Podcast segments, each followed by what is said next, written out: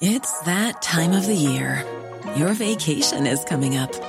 You can already hear the beach waves, feel the warm breeze, relax, and think about work.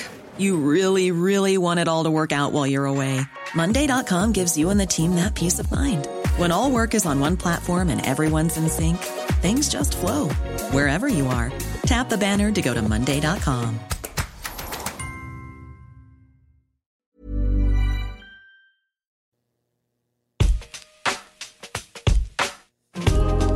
Parlante, tu podcast de política. Te decimos las cosas como son. Al micrófono Pablo Marín y Arturo Aramburu. Comenzamos.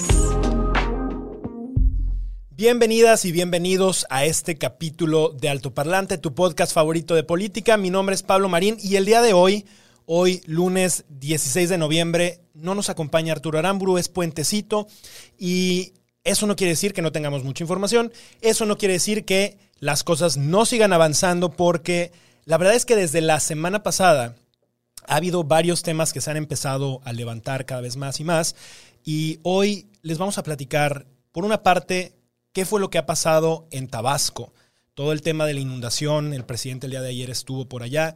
Les vamos a platicar también todo lo que está pasando en Perú, porque ha habido toda una cantidad de cosas de arranque, nada más para hacerles el cuento cortito. En, la última semana ha habido dos presidentes y ayer renunció el segundo. Entonces, el tema está álgido y les vamos a platicar toda la información. Y por otra parte, resulta que se perdieron 3 mil millones de pesos, así de la nada, en el gobierno federal. Y les vamos a platicar un poquito qué es lo que está pasando. Pero primero, me gustaría empezar contándote qué es lo que está pasando en Tabasco. Habíamos platicado ya aquí en el programa anteriormente que hubo una cantidad de inundaciones muy importantes y resulta que el gobierno federal tuvo que tomar algunas decisiones difíciles. Sin duda, no creo que haya sido nada, nada sencillo lo que terminó pasando. Y es que tuvieron que terminar inundando y abriendo ciertas compuertas de presas para que se inundaran Jalpa, Nacajuca y Centla, que son tres de las, de las ciudades, de los, de los poblados pues, más pobres justamente de Tabasco, con tal de que Villahermosa, la capital, justamente pues no, no se inundara y de alguna manera para protegerlo, ¿no? El día de hoy Andrés Manuel en la mañanera medio que trató de justificar por qué tomaron de una u otra forma la decisión. ¿Está bien o está mal? Yo creo que eh, la labor justamente, el tema político, ahí es donde están la, la parte complicada, ¿no? ¿Cómo tomas una u otra decisión? Al final tomaron una decisión que terminó afectando a personas y dirás, bueno, Andrés Manuel se jacta de que primero los pobres y terminó inundando a los pobres por proteger justo a la gente de Villahermosa. Pues sí, pero quizá había muchísimos otros factores como cuántas personas estaban, los daños económicos, quizás más fácil levantar a, las, a, los poblados de Jalpa, de Nacajuca, de Centla, etcétera, que a todo Villahermosa. Eh, el tema creo que ha sido muy delicado. El día de ayer Andrés Manuel estuvo en Tabasco y estuvo hablando con las personas, uno, sin la sana distancia, sin cubrebocas para variar, lo cual creo que es sumamente lamentable porque lo peor que le podría pasar a una ciudad que ya está pasando por una inundación es que además la, la pandemia se exacerbe. Y es algo que además ha estado ya pasando en pues todos los, los, los lugares en donde la gente se ha tenido que ir a refugiar porque obviamente están preservándose de la inundación, pues no están poniendo atención en los cubrebocas y ahí es donde yo creo que el gobierno federal tendría que ser muchísimo más enérgico, que tendría que poner muchísimas más medidas, porque tener dos cosas así de delicadas juntas podría complicar muchísimo las cosas. Pero dentro de las cosas que dijo es que van a arreglar los caminos que se estuvieron eh, afectando, que de alguna manera les van a ayudar a los ciudadanos con los enseres domésticos que perdieron, con camas, incluso con casas eh, mediano y largo plazo. Vamos a ver cómo está. Es una zona eh, que además se prevé que pueda tener otro tipo de inundaciones en los próximos días. Las, causas meteorológicas están siendo complicadas. Tienen ahorita que desfogar las presas porque se ve que viene otra vez eh, lluvias muy fuertes. Vamos a ver qué es lo que está pasando. Y obviamente aquí te vamos a traer toda, toda, toda la información. Pero hay un tema que me parece sumamente eh, interesante y es que en temas internacionales, fíjense que antes de pasar al tema de Perú, me gustaría mandarle saludos. nos enteramos que una chica que se llama Ana, que nos escucha desde Copenhague, pero es polaca, y resulta que aprendió a hablar español porque estuvo en Colombia y nos escucha y no se pierde altoparlante. Le mandamos muchísimos saludos y nos encanta que de otras partes del mundo les interese lo que están haciendo. Además, Ana, sé que es una activista en temas eh, de mujeres y, de género muy fuerte por allá, entonces eso nos emociona mucho porque además es una causa con la que nosotros compartimos muchísimo. Les mandamos muchísimos saludos a todos los países, a todas las ciudades que nos están viendo. Nos encanta que nos escriban, que nos digan y obviamente con muchísimo gusto hacemos esto. Y sabemos que también hay personas que nos escuchan en Perú y justamente por eso, el día de hoy creo que lo voy a enfocar mucho más a esa parte. Y platicando hace un rato con Arturo, porque aunque no está aquí, la verdad es que está muy interesado en lo que, en lo que vamos a hablar el día de hoy. Eh, Perú está pasando por una crisis terrible y esta crisis se está gestando desde hace mucho tiempo, pero en particular en los últimos dos meses han sido meses sumamente difíciles. Todo em-, empieza aproximadamente hace dos meses cuando Martín Vizcarra, quien era presidente hasta hace una semana, empieza con una serie de escándalos hace aproximadamente dos meses y inician en el Congreso un juicio en su contra porque le empezaron a, a acusar que estaba manejando un tráfico de influencias. Finalmente, como ustedes saben, como siempre les hablamos aquí, acuérdense que estas cosas no son por coincidencia, no son por suerte. Todo este tipo de manejos políticos tienen una causa y tienen un fin, y seguramente era afectar su presidencia y seguramente era, de alguna manera, sacarlo de la partida.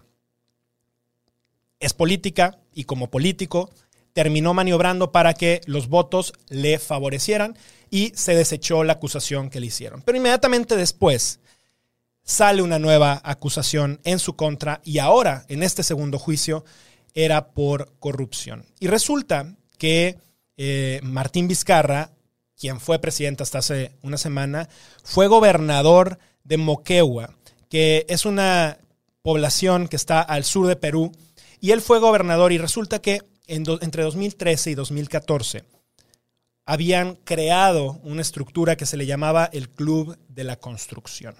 Y en este Club de la Construcción estaban los constructores más poderosos de la región, la mayoría locales, que básicamente se, repartían las obras de manera conveniente. Y pues básicamente lo que hacían era pues cuando yo quedaba en una obra le daba entre el 1 y 3% al gobierno, al gobernador, a quien me tuviera que aprobar la obra, y se las iban repartiendo poco a poco para que nadie se diera cuenta. Pues resulta que este tema salió a los medios. Y ojo, eh, cuando les decimos en, en altoparlante que este tipo de cosas llegan a los medios, a ver, si es que en muchos casos hay una labor de investigación por parte de los medios de comunicación, pero acuérdense que también mucha de esa labor de investigación, y lo digo entre comillas, es porque los partidos opositores o las personas que no están de acuerdo con los presidentes, gobernadores, alcaldes que están en el poder, filtran información. Y este filtrado de información a los medios de comunicación les da carnita para poder hablar, para poder armar notas. Y de hecho, con este tipo de filtrado de información, los medios de comunicación empezaron a hablar mucho más del tema. Y originalmente, Martín Vizcarra creía que iba a volver a salir muy bien librado del tema de las acusaciones de corrupción. Y pues resultó que no.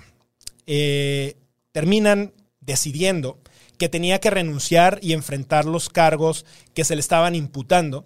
Y, todo esto porque los medios de comunicación empezaron a hablar mucho más del tema, empezaron a exponer qué era lo que estaba pasando y en automático tuvieron que elegir qué es lo que iban a hacer, porque no te podías quedar sin presidente. Entonces el juicio termina destituyendo a Vizcarra y asume el cargo Manuel Merino el martes pasado. Y hasta aquí quiero hacer una pausa. Manuel Merino toma las riendas del poder, eh, llega aquí y él como representante de la Cámara, porque la vicepresidenta, quien hubiera tenido que ser la figura que reemplazara a Vizcarra, había renunciado en mayo.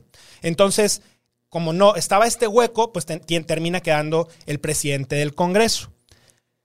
Perú tiene ya varios antecedentes de presidentes que han sido salpicados por temas de corrupción. Y voy a empezar con Alberto Fujimori, que seguramente has escuchado, fue un presidente que estuvo desde 1990 hasta el 2000 y lo condenaron con más de 25 años por homicidio y corrupción.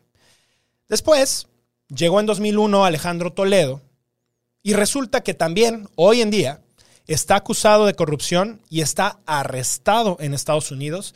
Y, bueno, hasta ahorita están pidiendo la extradición, pero no se ha logrado. Eh, pero también otro presidente que duró cinco años en el poder, salpicado de corrupción. Después de Alejandro Toledo, vino Alan García, que estuvo del 2006 al 2011. Pues, ¿qué creen? También se le acusó de corrupción y específicamente de él haber sobornado. Y en 2019, Alan García se suicidó. Vino otro juicio para Ollanta Humala, que estuvo entre 2011 y 2016. Hoy está en libertad condicional, pero fue acusado por lavado de activos en el caso Lavajato, que en su momento fue muy grande y seguramente ustedes escucharon. Después de él estuvo Pedro Pablo Kuczynski, de 2016 a 2018, quien hoy además está en arresto domiciliario por lavado de activos. Y a esta lista se le acaba de sumar Martín Alberto Vizcarra, quien acaban de destituirlo justo por acusaciones de soborno y vamos a ver en qué para, vamos a ver si termina en la cárcel o no. El hecho está en que cuando Vizcarra es sustituido por Manuel Merino, el martes pasado, empieza a haber una cantidad de revueltas impresionantes en el país. Y estas revueltas se convocaron vía redes sociales a través de plataformas y de manera completamente orgánica, ha sido una serie de movimientos que no tienen un líder, que no tienen una cabeza o al menos no se logra reconocer a alguien. Son ciudadanos y ojo, sobre todo ciudadanas muy bien movilizadas tratando de hacer pues de alguna manera valer la voz que los ciudadanos tenemos ante este tipo de cosas. Y es que algo que creo que pasa sobre todo en países que son un poco más pequeños que México. En México yo creo que eh, uno de los problemas es que en México hay muchos Méxicos y somos un país tan grande, tan grande que es difícil ponernos de acuerdo y pareciera que siempre hay otras personas que están haciendo las cosas. En cambio, en países un poco más pequeños como Costa Rica, como Bolivia, como el mismo Perú, pues te das cuenta quiénes están haciendo y quiénes no están haciendo las cosas. Los ciudadanos abrieron los ojos, dijeron, oye, con este historial de presidentes que llevamos, en donde todos terminan en la cárcel, todos terminan acusados por alguna u otra cosa, la cosa no está bien. Salieron a las calles y dentro de todas las manifestaciones que han estado haciendo, pues resulta que Merino, el nuevo presidente, el que era el presidente del de, eh, Congreso, empezó a dar instrucciones para que se repeliera a los manifestantes de una manera, no quiero decir violenta, pero, pero pues no, no hay mucha forma de darle explicación. Al día de hoy, al menos hay dos muertos con eh, disparo de bala por parte del el gobierno. Y obviamente esto no hace más que enardecer aún más a la gente. Y hace unas horas, hace tan solo unas horas, Manuel, el hasta hace unas horas presidente dijo lo siguiente. A todo el país que presento mi renuncia irrevocable del cargo de presidente de la República e invoco a la paz y la unidad de todos los peruanos. Mi compromiso es con el Perú y haré el mayor de mis esfuerzos para poder garantizar la sucesión constitucional que el Congreso determine. El Perú merece seguir adelante. Quiero terminar agradeciéndole a todos los miembros del gabinete que me han acompañado en este reto que el Perú nos ha puesto. Y espero lo mejor para todos los peruanos. Muchas gracias. Entonces imagínate tú que el presidente de tu país, porque en México esto no nos ha pasado, o sea, a ver, ha habido dimisiones hace muchísimos años, pero nunca que el presidente salga, renuncie, después de que al anterior lo acaban de correr y, a ver, el anterior duró dos años, ocho meses, tampoco es que haya estado tanto tiempo. La cosa se está gestando de una manera muy complicada. ¿Por qué renuncia en específico Manuel Merino? Pues básicamente porque todo su gabinete, todo el equipo que él había hecho, renunció y dijo, yo no puedo seguir aquí, no hay condiciones. Y entonces al renunciar toda la gente que está a tu alrededor, en toda la gente fuerte con quienes confías, pues el señor se queda completamente solo y dice, aquí no hay forma de restablecer el orden. Además, con una bola de manifestantes que de manera masiva está inconforme con que estés en el poder, renuncia. La realidad es que hoy no hay presidente en Perú. Hoy va a haber muchísimos cambios y creo yo que se están gestando cosas eh, de manera que, que sí creo que por una parte pueden ser preocupantes, pero por otra parte creo que las redes sociales nos están permitiendo a los ciudadanos comunes y corrientes como ustedes, como yo, que abramos los ojos, que nos enteremos de las cosas, que haya más transparencia, que, que no se queden impune tantas cosas. Y justamente el programa pasado hablábamos de la impunidad. Hoy en nuestro país pareciera que estamos hablando todo alrededor de la corrupción y de hecho el próximo tema del que ahorita voy a hablar es alrededor de la corrupción. El presidente, los presidentes, los líderes, sobre todo los líderes populistas, han optado por hablar únicamente del tema de la corrupción. ¿Por qué? Porque es un tema muy fácil de entender, es un tema mucho más fácil de entender que cómo resuelves el tema de educación, por ejemplo, que cómo resuelves el tema de impunidad en donde están relacionados los jueces, por ejemplo. Pero esto no quiere decir que no haya otros problemas sistémicos que al final nos estén afectando. La corrupción sí, sí es un mal que le hace mucho daño a la gente, pero no es lo único y los ciudadanos tenemos que estar mucho más al pendiente de las cosas que están pasando allá afuera, porque es la única manera que, en la que los políticos van a pensársela dos veces antes de estar cometiendo este tipo de delitos.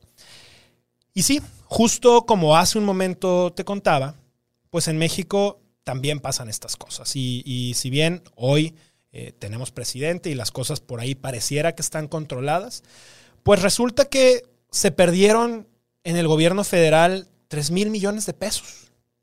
Así de la nada, así de absurdo, así como puede parecer que es algo completamente ilógico, resulta que la CONASUPO que es esta empresa del gobierno, es una paraestatal similar a cómo funciona Pemex, a cómo funciona la CFE.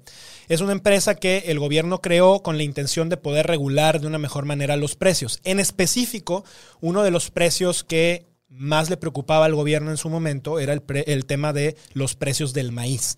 Y de alguna manera lo han podido hacer bien y lo que hacen es que compran a diferentes productores, regulan el precio y después reparten los productos para que puedan distribuirse de una manera más eficiente y a un costo eh, pues, accesible para que la mayoría de las personas lo puedan acceder. Pues la famosísima cuarta transformación ha buscado en los últimos meses, en los casi dos años que llevan, estar haciendo cada vez más repartos de diferentes programas de asistencia social y entre ellos resulta que la Auditoría Superior de la Federación acaba de ver que no se encuentran, no saben, no hay manera de identificar y de comprobar el destino de 3.027 millones de pesos. 3.027 millones de pesos que representan el 37.5% del presupuesto público de todo el ejercicio del año de la CONASUPO. O sea, es una tercera parte que hoy no se sabe dónde está. Y yo te puedo decir qué es lo que está pasando sin ser experto en el tema, pero por lo que hemos podido documentarnos. Y es que muchas de las cosas y de los programas que esta cuarta transformación está haciendo, bien o mal, no sé, pero me preocupan esas formas. Es que han tratado de quitar intermediarios y excesos de procesos. Y tú dirás, oye, pues está bien, o sea, el, gobierno es muy burocrático y de repente son demasiados papeleos. Pues sí, pero ¿qué crees? Esos papeleos nos garantizan a ti y a mí saber cómo es que se usaron estos 10 millones de pesos, estos 3.027 millones de pesos, esos 1.500, millones, 1.500 pesos que le pasan mensualmente a los viejitos. Todo ese dinero de alguna manera tiene que tener una comprobación, debería de tener un nombre, apellido y firma de quien lo está recibiendo, porque de otra manera se puede prestar a cosas muy malas en las que preferiría no andar. La realidad es que hoy hay un vacío y esto apenas está empezando, este hueco apenas se sabe. Creo que tenemos que tener muchos más los ojos puestos en este tipo de cosas y como decía hace rato, la labor del periodismo hoy en día en, en nuestro país y en el mundo consiste en hacer investigación. Pero la investigación es imposible hacerla si el gobierno no tiene la información lista y disponible para que nosotros podamos acceder a ella. Y sí, probablemente va a haber adversarios que tengan acceso a la información, que la puedan filtrar, pero eso no es todo. Tenemos que empezar a ver cómo estructurarnos de mejor manera, tenemos que encontrar mejores formas para que finalmente los ciudadanos, quienes en teoría tenemos el poder de decidir el tipo de gobernantes que tenemos, quienes en teoría tenemos la posibilidad de elegir cómo queremos que funcionen nuestras instituciones, nuestros sistemas de gobierno, realmente funcionen.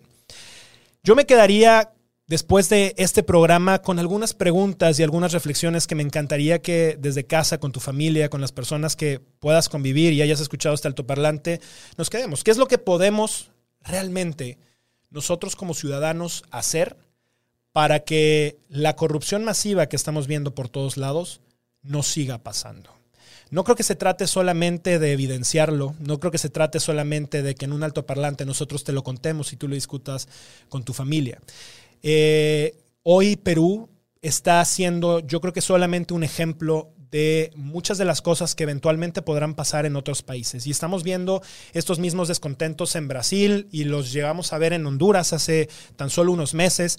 Y no dudo que con las condiciones que estamos acumulando en temas económicos, en temas de salud, en temas pues de, de todos los escándalos que van saliendo, en nuestro país en algún momento, y ojalá que no sea así, porque este tipo de cosas no, no traen a cosas buenas y generalmente llevan a actos violentos, pero eventualmente podrían en una de esas llevarnos a actos que a nadie nos convengan.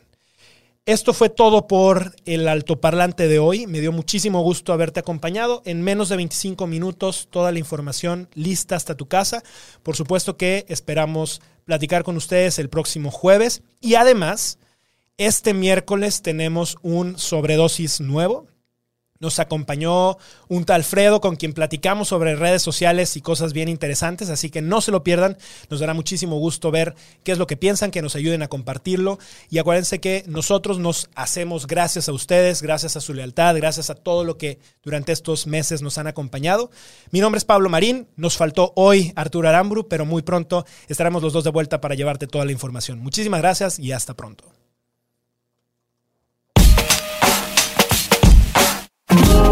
Esto es todo por hoy, pero sin llorar. Estaremos de vuelta cada lunes y jueves en todas las plataformas.